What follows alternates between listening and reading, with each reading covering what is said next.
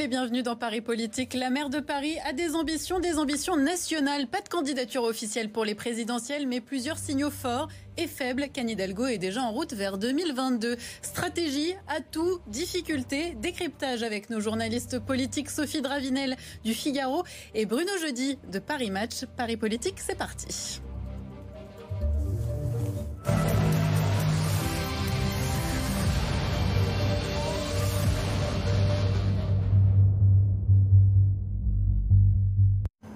Bonsoir à tous, Sophie Drainel, bienvenue. Bonsoir. Vous êtes grand reporter au Figaro Bruno Jeudi, merci d'être avec nous. Bonsoir. Euh, pour commencer, si vous le voulez bien, on va écouter euh, Annie Hidalgo. C'était il y a euh, une dizaine de jours. La maire de Paris donne une conférence de presse pour affirmer sa position hein, en pleine crise sanitaire. On l'écoute. Le préfet de police m'a questionné sur la proposition du gouvernement visant à confiner Paris et la petite couronne le week-end. J'ai dit mon désaccord avec euh, cette proposition. Une proposition que je trouve euh, difficile, dure, voire même euh, inhumaine. Donc on vient d'attendre la maire de Paris, Sophie de Ravinel. Tout d'abord, la crise sanitaire, c'est euh, le terrain idéal pour Anne Hidalgo pour s'opposer à Macron, exister au-delà des frontières parisiennes? Oui, ça devrait. Ça devrait absolument. Euh, ça devrait être le moment où elle peut s'installer justement en dehors des frontières de Paris, puisque un de ses défis, c'est de vérifier si sa candidature de gauche social-démocrate est compatible, euh, non seulement évidemment dans les grandes zones urbaines, mais aussi partout en France. Et ce terrain de la crise euh, Covid sanitaire, même si elle n'est pas vécue de la même façon à Paris, où on voit que là quand même on arrive dans une situation assez grave dont on pourra sans doute reparler, elle est différente ailleurs en France. Euh, mais elle, elle, aurait très bien pu, sauf que, sauf que. Ça devrait. Je, je rebondis sur ça, Bruno. Jeudi, on a, on a frôlé le crash là. On, son premier adjoint Emmanuel Grégoire avait dit exactement le contraire quelques jours plus tôt. Gros cafouillage. Donc, euh, quelle, quelle image ça, ça donne de la mer? D'abord, ça s'appelle un faux pas politique et comme un couac, comme tout quoi, comme tout faux pas, quel que soit le mot qu'on emploie, les hommes politiques, les hommes et les femmes politiques ont du mal à les reconnaître. Euh, alors bon, on a vu le lendemain, ils ont retiré leur proposition. Après, elle a expliqué qu'elle avait jamais dit ça dans le Parisien. Et puis, euh, bon, voilà. De toute façon, quand vous vous enfoncez, vous vous enfoncez. Donc, euh, très mauvaise séquence pour Anne Hidalgo, qui, c'est vrai, avait plutôt jusqu'à présent même si elle avait eu des moments euh, de bras de fer avec l'exécutif, avait plutôt pas mal géré la première partie de la crise l'année dernière, hein, je parle de, 2000, de 2020, euh, enfonçant euh, même des coins, notamment quand il y a eu l'ouverture, la réouverture des espaces verts, tout ça. C'est plutôt pas mal débrouillé, c'était bien sorti de la première phase. Et puis là, c'est plus compliqué sur la question sanitaire. Là, sur la question du couvre-feu, au moment où c'est vrai, l'Île-de-France, Sophie a raison, est dans une situation extrêmement grave. Euh, le couvre, le couvre-feu le week-end, finalement, on voit qu'il y a un petit jeu qui est en train de se dérouler entre Emmanuel Macron et Anne Hidalgo un peu sur cette question sanitaire et franchement, c'est pas glorieux. Hein. Non. Pourtant, euh, Sophie, on voit bien que le gouvernement répond à chaque fois. Il pourrait juste euh, ne rien dire. Hein. On l'a vu, la Gabrielle Attal, euh, lors de sa conférence de presse, a à nouveau dit la maire de Paris change sans, sans cesse d'avis. Est-ce qu'on a l'impression que c'est une personnalité dangereuse, une candidate dangereuse? Oui, je crois que elle l'était. Là encore, le, encore le passé. Le passé euh, et, ou le conditionnel. Euh, là, en l'occurrence, je pense qu'ils vont euh, repartir un peu en arrière parce que clairement, l'avantage est chez eux. Ils n'ont plus besoin d'être aussi offensifs qu'ils l'étaient. Il y, a, y, a vraiment quelque chose qui se passe. Pour moi, si je peux apporter une nuance, je dirais pas que c'est un faux pas. Je dirais qu'il y a vraiment un crash. C'est-à-dire que il y a plus loin. Il y a vraiment quelque chose qui s'est passé et vraiment quelque chose de grave. On peut toujours s'en remettre. Je discutais ce soir avec un ténor politique euh, socialiste qui disait mais de toute façon il y aura une candidature social-démocrate, euh, Anne Hidalgo est sans doute notre meilleure candidate, etc. Lui-même était ébranlé. On sentait qu'il avait entendu autour d'Anne Hidalgo des échos d'angoisse, d'inquiétude, de stress et que lui il leur disait attendez calmez-vous, on juge un candidat aussi à son sang-froid, à sa capacité à passer des épreuves politiques, mais je crois que l'entourage d'Anne Hidalgo est vraiment inquiet et qu'elle a fait vraiment une faute parce que Emmanuel Grégoire représentait, même si les trois semaines euh, il s'est mal exprimé, il aurait dû dire un confinement euh, sans donner de date. Surtout dire que ça devait concerner non seulement l'Île-de-France, mais peut-être aussi au niveau européen. Euh, et, et Anne Hidalgo aurait dû assumer Elle aurait dû dire oui, il faut un confinement. Et après, la façon dont elle a souhaité s'en sortir en disant euh, non, non, pas de confinement, et puis après zéro confinement, euh, enfin zéro Covid, Ça mais sans ça n'a pas confinement, fonctionné. ça n'était plus audible. Bono jeudi, vous pensez qu'elle peut, elle peut se remettre de cette mauvaise séquence Vous disiez, euh, on oublie vite les couacs, c'est ça? On peut on, euh, laisser en politique euh, la mémoire est à peu près à l'échelon du, du poisson rouge, mais là on voit en tous les cas que l'opinion, euh, qui quand même, même si elle voit tout ça de loin, retient certaines paroles politiques et, et Anne Hidalgo le paie dans le dans six points. C'est un joli, c'est une jolie. février Voilà, c'est un joli crash. Euh, on est quand même, alors elle reste à 40%, ce qui est encourageant quand même pour elle. J'ai bien regardé euh, ce sondage puisque c'est euh, Paris Match qui le publie. Elle perd, elle perd beaucoup chez les marcheurs, elle perd beaucoup à droite, mais elle reste stable sur son socle de gauche. Ce qui est intéressant pour elle, c'est qu'il y a quand même, elle reste quand même la troisième personnalité socialiste derrière l'intouchable Martine Martine Aubry. Donc c'est quand même tout n'est tout n'est pas perdu dans cette affaire, je, On va- je dirais. On va y revenir et on va aussi euh, décrypter euh, les signes que la campagne a commencé pour euh, Anne Hidalgo. Autre signe, on va regarder ces images ensemble, la maire de Paris hors de ses frontières, à Nancy notamment le 19 février. Vous la voyez juste ici pour parler de l'hôpital public. Il y a aussi eu Rouen, à Rouen le 11. Elle ira ensuite à Dunkerque, Nantes, Rennes, Bordeaux. Sophie Dravinel, c'est un bon moyen, ces déplacements euh, dans nos régions pour s'émanciper de son image parisienne? Oui, oui, c'est absolument, c'est un bon moyen et sans doute dans cette séquence, euh, c'est une façon d'essayer parce que là aussi, je suis d'accord avec Bruno, il faut qu'elle passe sous, euh, elle, est, elle, est, elle est obligée de- de- de- de- de- d'avancer, il faut qu'elle avance. Et donc le fait d'aller se déplacer en région, euh, que ce soit pour des arguments un peu fallacieux parisiens, de gauche ou Ça régional, fonctionne. ça peut fonctionner. Mais là encore, ce n'est pas évident. Et je crois qu'il y a elle va être vraiment testée là-dessus, sur sa capacité à, ass- à passer le assumer. périph. À Ouais. passer le Et- périph. ouais. Moi, je suis allé avec elle à Rouen. Ah oui, alors justement, on la, on reconnaissait, avoir eu le on la droit de reconnaissait l'accompagner. dans les rues. Est-ce que les gens la connaissaient? Parce qu'on se dit Anne Hidalgo, elle est pas très très forcément. froid ce euh, jour-là. Je vais pas vous dire qu'il y avait énormément de personnes dans les rues. Voilà, je vais, être assez, passant. je vais être assez franc avec vous. On la reconnaît, on prend le train avec elle. Oui, c'est quelqu'un qui est quand même connu, même euh, en dehors de, en dehors de Paris. Sa notoriété, c'est quand même la ville de Paris, c'est la maire de la capitale. Et puis c'est une femme qui est quand même dans le paysage politique depuis un certain temps. Vrai. Euh, Mhm. Elle est moins connue que forcément quelqu'un qui est euh, du type Emmanuel Macron ou qui a, qui a une notoriété. Mais euh, en tous les cas, euh, en province, elle peut, elle peut exister. Alors je n'ai fait qu'un déplacement. Je, je, je, je voudrais bien la voir dans des villes plus petites aussi. Vous voyez là, vous êtes quand même à Rouen, c'est quand même du, du, C'est du- encore la grande banlieue, c'est encore là, on est on est dans l'urbain, donc euh, il faut la tester peut-être sur d'autres endroits. Mais c'est intéressant de voir qu'elle a décidé de se faire un tour de France. Elle a décidé de se faire un tour de France et on reviendra justement sur, sur- sur le fond.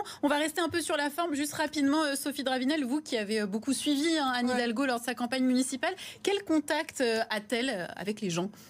Elle a un contact assez naturel qui passe assez bien. Euh, c'est difficile de le savoir déjà parce que en fait, elle a un rapport avec la presse qui est euh, assez particulier.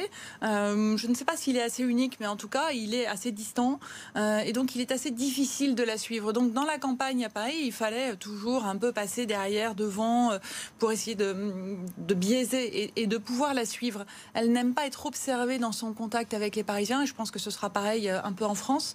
Face à la critique, elle est euh, euh, Elle a accepté la critique, c'est ce que vous nous dites oui, voilà, elle a, elle a ce- ce- cette réputation d'être un peu cassante. Elle arrive à être à la fois extrêmement charmante, extrêmement séduisante, et en même temps, elle peut avoir des côtés très cassants euh, face à l'opposition.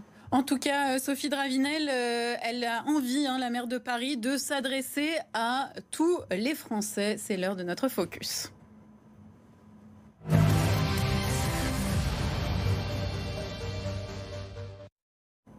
Jean-Baptiste Graziani, bonsoir. Tu Bonsoir, as Marguerite. observé des changements notables dans les interviews, les discours de la maire de Paris ces derniers temps. Exactement, et ça passe notamment par l'utilisation de ce mot français dont on parlait, qui revient de plus en plus dans sa bouche. Vous parliez de sa visite à Rouen le 11 février dernier avec Édouard Philippe. Eh bien, elle a prononcé cette phrase il faut réparer les liens qui ont été très abîmés entre les Français. La maire était pourtant venue parler du développement de la vallée de la Seine, mais disons qu'en déplacement, le terme peut se justifier. Néanmoins, l'interview L'interview qu'elle a donnée sur France Inter ce lundi dernier pose un peu plus question. Interrogée sur l'évacuation des quais de Seine, un problème purement parisien, elle a déclaré évidemment qu'il faut vérifier que les gens respectent les gestes barrières. Depuis plus d'un an, on peut dire objectivement que les Français, les Parisiens, sont très raisonnables. On s'aperçoit que les Parisiens sont placés en seconde position après ce mot français. Ce terme, on le retrouve d'ailleurs partout depuis plusieurs semaines, dans une tribune parue dans Le Monde le 3 mars dernier, ou encore dans le dernier numéro de la revue L'Hémicycle, où l'édile que les Français sont prêts à élire une présidente. La vraie question est, pensait-elle à elle en disant ça? En tout cas, dans cette revue, Jean-Baptiste, on retrouve aussi une autre idée, celle de prendre sa part au débat politique de 2022. Exactement, et cette formulation, elle l'avait déjà prononcée en septembre dernier au journal Le Point et également en novembre sur les antennes de BFM TV. C'est un élément de langage que l'on retrouve aussi d'ailleurs chez d'autres potentiels futurs candidats, comme Valérie Pécresse ou encore Michel Barnier de la Commission européenne. Et elle est loin d'être innocente, selon Franck Louvrier, ancien conseiller en communication de Nicolas Sarkozy. Écoutez-le. Sa part, ça veut dire en fin de compte être candidat potentiel, mais pas candidat déclaré. Elle souhaite être éligible sans être pour l'instant dans la campagne. Parce qu'à partir du moment où vous êtes candidat officiellement à l'élection présidentielle, vous commencez à agiter à la fois euh, les vents et les, et, les, et les contrevents, vos opposants qui commencent à vous attaquer. Voilà, donc il s'agit de prendre son temps, d'éveiller le désir et d'attendre le dernier moment avant de se présenter pour éviter le tumulte de la campagne. Enfin, autre élément troublant, sa nouvelle plateforme appelée Idées en commun, un outil pour avancer des idées, dit-elle. Mais c'est très flou, c'est très bizarre et d'ailleurs ça se rapproche de son ancienne plateforme qu'elle avait lancée lors de municipales, Paris en commun. Seule différence entre les deux, c'est que le mot idée est venu remplacer le mot Paris. Merci beaucoup Jean-Baptiste. Sophie Dravinel, cette plateforme, ça veut dire qu'Anne Hidalgo est en train de travailler sur le fond, ça se précise? Oui, oui, euh, très nettement, depuis déjà euh, plusieurs semaines, euh, depuis Noël au moins. les équipes sont mises en place, on parle d'idées en commun, et enfin c'est une fusée à plusieurs étages. il y a la fusée parisienne, la fusée effectivement intellectuelle, de, de, fond, de recherche d'arguments de, de campagne déjà. Il y a la plateforme aussi évidemment régionale, et puis celle des cités en commun. Euh, sachant que la difficulté pour Cité en commun, c'est de reconstruire ce lien avec les écologistes qui a été quand même quelque peu ébranlé euh, par ses propres euh, propos. Bruno, jeudi, son message écolo sur la voiture, Anne Hidalgo, l'agriculture urbaine, ça peut passer, vous pensez, au-delà du périphérique? Alors bon, effectivement, de toute façon, alors à cette difficulté, elle est maire de Paris, dans un pays où le fossé entre Paris et la province pour le coup, c'est euh, euh, accru pendant ce quinquennat. On l'a beaucoup reproché euh, Emmanuel Macron avec la crise des Gilets jaunes. Donc c'est vrai, la question se pose est-ce que Anne Hidalgo peut être, peut être franchir la marche qui l'amène à l'Élysée, même qui l'amène à une candidature déjà Alors Jacques Chirac l'avait réussi, hein, donc effectivement. Et le maire de Paris, naturellement, est une personnalité nationale. Si on enlève Jean Tibéry, Bertrand Delanoë avait tenté, y avait pensé. Donc elle est tout à fait capée pour le faire. Après, il y a la perception d'un Hidalgo en province, peut-être perçue, euh, j'allais dire, euh, écolo bobo, écolo parisienne c'est un avantage parce que l'écologie sera importante et sur l'électorat de gauche c'est très important et elle, et elle capte ça. On l'a vu au municipal où elle a écrasé euh, le pauvre David Béliard. Euh, mais après, une fois qu'on a dit ça, une fois qu'on a dit ça, il y a aussi toutes les difficultés de la province qui regardent Paris en se disant mais nous on veut pas être comme ça. Ah, Donc euh, elle est... Dany Hidalgo, hein, sa dernière mandature, est-ce que vous pensez qu'il y a des mesures prises qui sont totalement clivantes et on se dit oulala là là, la maire de Paris elle fait ça, je ne voterai pas pour elle. À l'époque elles étaient clivantes, elles sont devenues beaucoup plus euh, commune aujourd'hui, je pense, euh, sur euh, les quais de Seine, qui effectivement étaient très clivants, d'ailleurs, y compris au sein de la droite, hein, mais au sein de la gauche aussi, une certaine forme. Les, les, les, même les, le choix de consacrer une partie des rues de Paris au vélo, même de, retirer la voiture. Aujourd'hui, en province, dans les grandes villes maintenant. Et c'est ce hein. qui se passe. Et donc, c'était clivant, ça ne l'est plus. sur les sujets régaliens, qui sont ceux sur lesquels elle pourrait être jugée faible, je pense au contraire euh, qu'elle a cette force d'avoir traversé les attentats parisiens un peu avec Bernard Cazeneuve. D'ailleurs, elle est apparue, euh, il est apparu à ses côtés pour sa campagne et donc il manifeste l'idée qu'il puisse l'épauler un jour aussi ou être là. Euh, Et puis elle va, elle va créer une police municipale. Voilà. Elle a changé de pied sur cette question. Donc, et donc elle... a évolué, elle, elle, elle s'est renforcée. Elle, a su évoluer pour. Ouais, elle a cette agilité, elle a cette agilité idéologique des bêtes politiques euh, qui, elle capte les bonnes idées, qui, savent qu'à un moment, bah, là, il faut pas rester, il faut bouger, il faut pas rester sur sur des positions socialistes un peu datées, anciennes, dépassées. Elle sait, elle sait, elle sait bouger, elle sait manœuvrer. On va écouter justement les Parisiens pour voir si s'ils imaginent la, la, la maire de Paris dans un autre fauteuil. On les écoute. Si elle est bien accompagnée, euh, oui, on pourrait, ça pourrait le faire, ouais. Elle a l'air euh, honnête. Et euh, ben, moi, je trouve que Paris, en général, est assez bien géré. Pour moi, je trouve qu'elle fait des choses assez catastrophiques à Paris. Alors, au niveau présidentiel, je vous explique pas, mais je le vois pas. Elle a les capacités de. Mais l'espace politique qu'elle a est très réduit, en fait. Avec la gauche de la gauche, avec le Mélenchon, elle n'a aucune chance. Et Mélenchon ne se retirera jamais pour qu'elle a laissé passer. Je vous invite à réagir l'un et l'autre à, à, cette dernière position. C'est intéressant. Belle analyse politique. C'est intéressant votre panel. Ça montre à quel point les Français ont bien saisi euh, les difficultés de la gauche. Chacun, a... en gros, c'est simple. À gauche, chacun nage dans son couloir. Et s'ils continuent comme ça jusqu'à la fin de l'année, eh bien, ils se cracheront euh, euh, comme en 2017. on voit mal comment ça peut marcher. Il faut que, au moins, les socialistes et les écologistes fassent une candidature unique. Mélenchon, je crois que c'est impossible. Ah, nous, alors, Sophie Dravinel, je reviens vers vous juste après parce que nous sommes en ligne avec David Assouline, donc ça tombe parfaitement bien. Bonsoir euh, David Assouline, merci euh, d'être avec nous. Vous êtes euh, sénateur de Paris socialiste, ancien porte-parole du Parti socialiste. Est-ce qu'Anne Hidalgo est votre sauveuse il ne faut pas parler en ces termes. C'est une personnalité qui, qui, incarne. Elle a compris que la gauche euh, au-delà des compétitions d'ego, euh, des intérêts d'appareil. Elle peut se rassembler sur le fond, sur des contenus, sur des idées. Et euh, ces contenus à elle, c'est la justice sociale, l'écologie exigeante et la République pour toutes et tous. Et rassembler, rassembler la gauche jusqu'où, David Assouline? Rassembler la gauche jusqu'où? Parce qu'on sait qu'une gauche fragmentée, ça ne vous a jamais réussi.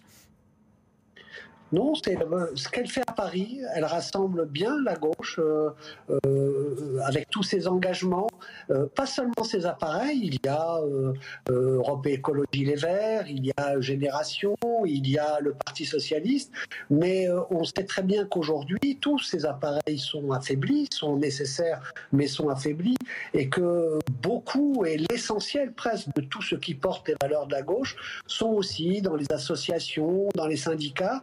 Et euh, il faut savoir rassembler tout cela. Et pour cela, ce sont les contenus. Et je trouve que les contenus qu'elle défend sont au carrefour de toutes les gauches. Et c'est pour cela que non seulement elle a pu rassembler dans une campagne électorale à Paris, et Paris c'est pas mince, c'est quand même. Euh, et, une... et une candidature commune avec les écologistes, par exemple, vous semble possible grâce à Anne Hidalgo, si je comprends bien. Je, pense que tout le monde doit être responsable et le sera. D'ailleurs, si les citoyens prennent la parole, si ces citoyens de gauche prennent la parole. Oui, euh, justement, David Assouline, il y aura une primaire ou pas? Je, je, vous réponds. Euh, je pense que tout le monde sera responsable le moment venu. Pour que la gauche soit au deuxième tour, elle doit être assemblée. Il ne peut pas y avoir d'un côté les écologistes, de l'autre côté les socialistes etc. Et donc, euh, euh, tout le monde se rendra à cette évidence le moment venu. J'espère que Anne Hidalgo voudra incarner ce rassemblement à gauche.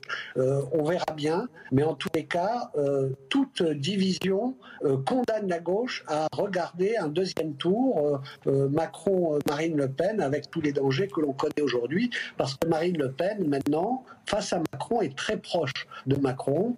Et, on ne peut pas souhaiter cela et on fera tout pour l'empêcher. Mais la meilleure façon, c'est de faire que la gauche soit au deuxième tour. Et, David Assouline, est-ce qu'il y aura une primaire pour désigner le... Euh, les, les, partis de gauche ne sont pas euh, sur euh, cette ligne. Je pense qu'il y a un moment où ceux qui peuvent incarner cette gauche vont se mesurer. Il y aura des enquêtes d'opinion, il y aura des dynamiques qu'ils vont essayer de susciter.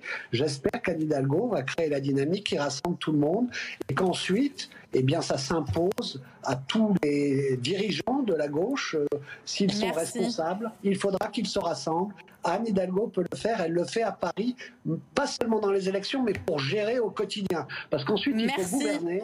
Et pour gouverner, il faut continuer à être unis. Merci beaucoup David Assouline. Hein, je le rappelle, vous êtes sénateur de Paris, euh, socialiste. Sophie Dravinel, on y croit ce que vient de nous dire euh, David Assouline, une gauche rassemblée autour d'Anne Hidalgo En tout cas, euh, ils sont motivés. Voilà, donc ça, c'est déjà ça. Déjà beaucoup. Mmh. une gauche rassemblée, pour revenir justement sur ce que nous disions aussi auparavant, ça existe. D'ailleurs, la preuve, c'est dans les Hauts-de-France. D'ici quelques heures, peut-être même demain matin, demain après-midi, vendredi dans les très vite, on va avoir euh, le résultat d'un accord qui est qui a réussi à être noué dans les Hauts-de-France, avec a priori euh, euh, la députée européenne écologiste Karim Adeli en tête de liste, avec les Insoumis, le Parti communiste, les écologistes donc, et le Parti socialiste qui a accepté aussi. C'est quand même intéressant. Je discutais aujourd'hui avec Adrien Quatennens, qui est un député. Il va y avoir la même chose en Rhône-Alpes. Voilà. Et j'ai discuté. Oui, mais là, on parle de l'île de France. Oui, oui mais c'est un signe important parce que je discutais avec Adrien mmh. Quatennens, qui est donc député euh, insoumis, qui est vraiment un bras droit de, Jean-Luc Mélenchon, et qui me disait on verra bien ce que ça va donner. Et donc, tout le monde est en train d'observer ce que peut donner cette union régionale et qui pourrait, éventuellement être reproduite. Je ne sais pas si ça peut être reproduit, mmh. mais en tout cas, ça aura une incidence. Bruno, je dis pour vous, euh, qui sont les alliés d'Anne Hidalgo et à qui doit-elle faire attention? D'abord, elle a ceux de son propre camp, il n'en reste pas beaucoup, mais il y a les socialistes. Euh, après, les écologistes, je pense qu'elle va essayer de manœuvrer. On voit bien que elle a, elle a, à la rentrée dernière, elle avait réuni les maires euh, écologistes euh, autour mm. d'elle. On voit bien qu'elle qu'elle sait faire avec Piolle, avec d'autres. Après, les écologistes, c'est compliqué. Ça, ce sera compliqué parce que les hein. écologistes, ils ont quand même une, une mm. mission qui est d'avoir leur candidat en 2022. Elle les a bien, elle les a bien taclés. On voit vraiment, oui, mais bon, tout ça peut quand même évoluer. Mm. la difficulté c'est que les écologistes, ils sont pas prêts de s'effacer devant les socialistes. Ils l'ont déjà fait en 2017. On voit mal comment ils pourraient faire en 2022, sauf à être vraiment baissé dans les sondages. Avec Mélenchon, c'est compliqué. Aujourd'hui, elle n'a pas vraiment d'alliés. En fait, c'est beaucoup euh, l'opinion, les sondages euh, et la dynamique qui va être créée par l'un des candidats de gauche qui va faire aussi que peut-être que la gauche, euh, à la base, va pousser pour une candidature unique. Ce sera beaucoup aussi, finalement, la dynamique qui sera créée par l'un ou par l'autre, si jamais il y en a un qui arrive. Sinon, bah, ce sera une histoire qui ressemblera fortement à celle de 2017. Et on, ne l'espère pas forcément. Sophie euh, de Ravinel, est-ce que Anne Hidalgo doit faire euh, attention à ses alliés écologistes? Parce que ça a été tumultueux ces derniers temps. Est-ce qu'elle n'a pas intérêt à, un peu plus les soigner pour justement euh, aller dans leur sens? Comme l'a très bien dit Bruno jeudi, mm. elle a tenté une sorte de triangulation. elle tente de les prendre par le biais de leurs militants en considérant que l'appareil écologiste, les 120 cadres de la, du Conseil fédéral de LV ne représentent pas l'écologie en France, elle essaye de s'imposer dans une primaire qui ne dit pas son nom face à Yannick Jadot c'est la primaire fantôme, celle qui un peu agite euh, le côté droit de la gauche, si je peux me permettre cette expression, puisqu'effectivement, comme Bruno le dit, je ne crois pas à un effacement de Jean-Luc Mélenchon, mais à la possibilité d'une union euh, sur cette ère euh, social-démocrate, écologiste, socialiste. et donc cette primaire qui ne dit pas son nom, et on sent qu'il pourrait y avoir chez les écologistes de ELV la question d'une remise en question de leur primaire.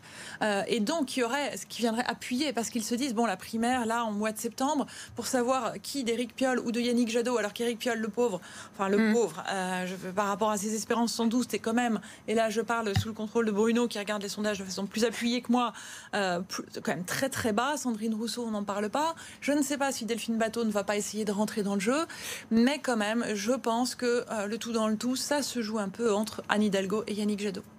Avec avant ça l'échéance des régionales qui peuvent être un tremplin. Absolument. Oui, qui seront importantes parce que si en Ile-de-France vous vous mettez dans la situation, alors les, les, Français regarderont pas ça de très près, mais c'est vrai que si la candidate défendue par, euh, soutenue par euh, Anne Hidalgo, Audrey Pulvar, été battu, devancé par le candidat écologiste, voire euh, la candidate LFI qui fait plutôt une bonne campagne, Clémentine Autain, euh, ça pourrait aussi avoir des, j'allais dire, ça pourrait avoir des conséquences pour un Hidalgo. Donc euh, le match à gauche en Ile-de-France est très important, d'autant plus, d'autant plus que la gauche en Ile-de-France, elle peut se rassembler au second tour et elle fait un score qui est quand même relativement élevé.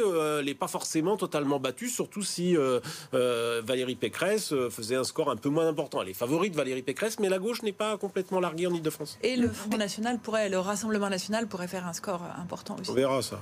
On, verra en effet des stratégies nationales hein, pour Anne Hidalgo. On vient de les développer point par point. Donc tout cela nous amène à nous poser cette question. Anne Hidalgo est-elle toujours parisienne? On était au Conseil de Paris ces derniers jours et on a posé la question à ses adversaires.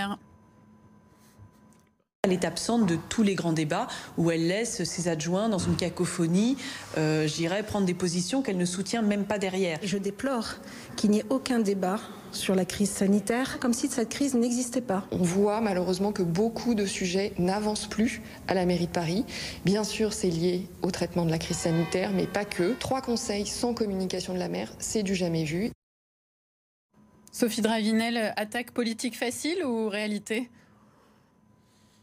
Les deux. Les deux, un petit mix. Je pense que c'est pas aussi facile que ça pourrait l'avoir été pour euh, Jacques Chirac, qui a quand même été candidat euh, trois fois hein, euh, avant d'accéder, quand il était maire de Paris.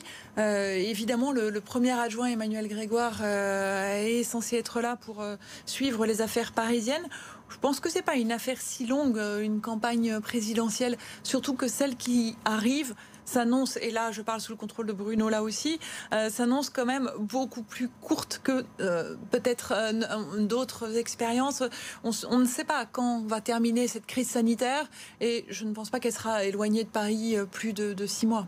Et justement, euh, quand Anne Hidalgo va s'éloigner de Paris pour mener sa campagne, concrètement, euh, qui prend en charge les affaires à ce moment-là? D'abord, Anne Hidalgo, en privé, dit qu'elle abandonnera pas son fauteuil euh, de maire de Paris, sauf, sans doute, sauf mm. sans doute dans la, au moment de la campagne, la campagne officielle, comme l'avait fait Jacques Chirac, Jacques Chirac en son temps. Ça, c'est le premier point. Deuxième point, oui, forcément, les appétits vont s'aiguiser, mais enfin là, il y a une personnalité qui est toute, qui est toute désignée. Son premier adjoint, Emmanuel Grégoire, c'est son homme lige, quelqu'un qui a parfaitement, quelqu'un qui a parfaitement confiance.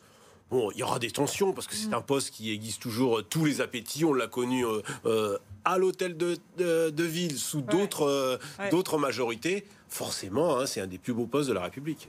Sophie Dravinel, quel est le bon timing pour la maire de Paris pour annoncer sa candidature? Parce qu'elle elle nous distille des petits indices. Elle l'a déjà. L'officialisation. Elle l'a déjà dit, ce sera à l'automne. Alors l'automne, c'est long. Mais oui, c'est long, ça paraît loin. Hein. Euh, mais en même temps, comme je vous le disais, c'est, je pense que tout le monde va à peu près sortir dans ces eaux-là officiellement. c'est son calendrier. Elle se dit, je me donne les moyens de, de prendre ma décision à la rentrée, peut-être à l'automne. Euh, elle dit en privé, c'est pas le chemin du bonheur, mais elle, euh, mais elle s'y prépare méticuleusement comme elle est. Elle est, elle est engagée. C'est, pas quelqu'un, c'est pas quelqu'un qui a rêvé depuis qu'elle est toute petite d'être présidente de la République. C'est plus ça. Et, ce qui est intéressant pour elle, c'est quand elle a toujours eu faim. À la fin, euh, c'est une battante, c'est une bête politique. Elle est clivante. Elle ressemble beaucoup à des gens comme Chirac ou Sarkozy dans le style. Elle a cette dureté euh, qui fait. Et puis c'est une femme. Ça reste, ça reste quand même un avantage euh, dans une campagne. Sophie Dravinel, justement, le, côté femme, elle le met assez en valeur, Anne Hidalgo? Oui, oui, elle le met en valeur, mais c'est à la fois, elle, a justement cette, cette, capacité, cette capacité qu'ont certaines femmes à, à, prendre la politique à bras le corps. C'est-à-dire que c'est une bête politique. Euh, alors le, terme n'est pas beau, mais c'est un, animal politique. Mais même si les sondages ne sont pas bons, on y va. Oui, mais je ne sais pas. Je ne sais pas si cette séquence, euh, là, je, resterai très réservée sur cette séquence Covid, euh, qui est quand même assez catastrophique. Je ne sais pas ce que ça va donner dans les semaines qui viennent du côté de, de, de, de cette crise. Je pense que ça peut être assez dramatique. Là, on a vraiment des chiffres qui ne sont pas bons. Euh, et si elle s'écrase dans ce qui est une vraie pré-campagne, parce que là, euh, elle, n'est pas en campagne, mais elle est absolument en pré-campagne à faire ses voyages dans toute la France, ses mm. visites.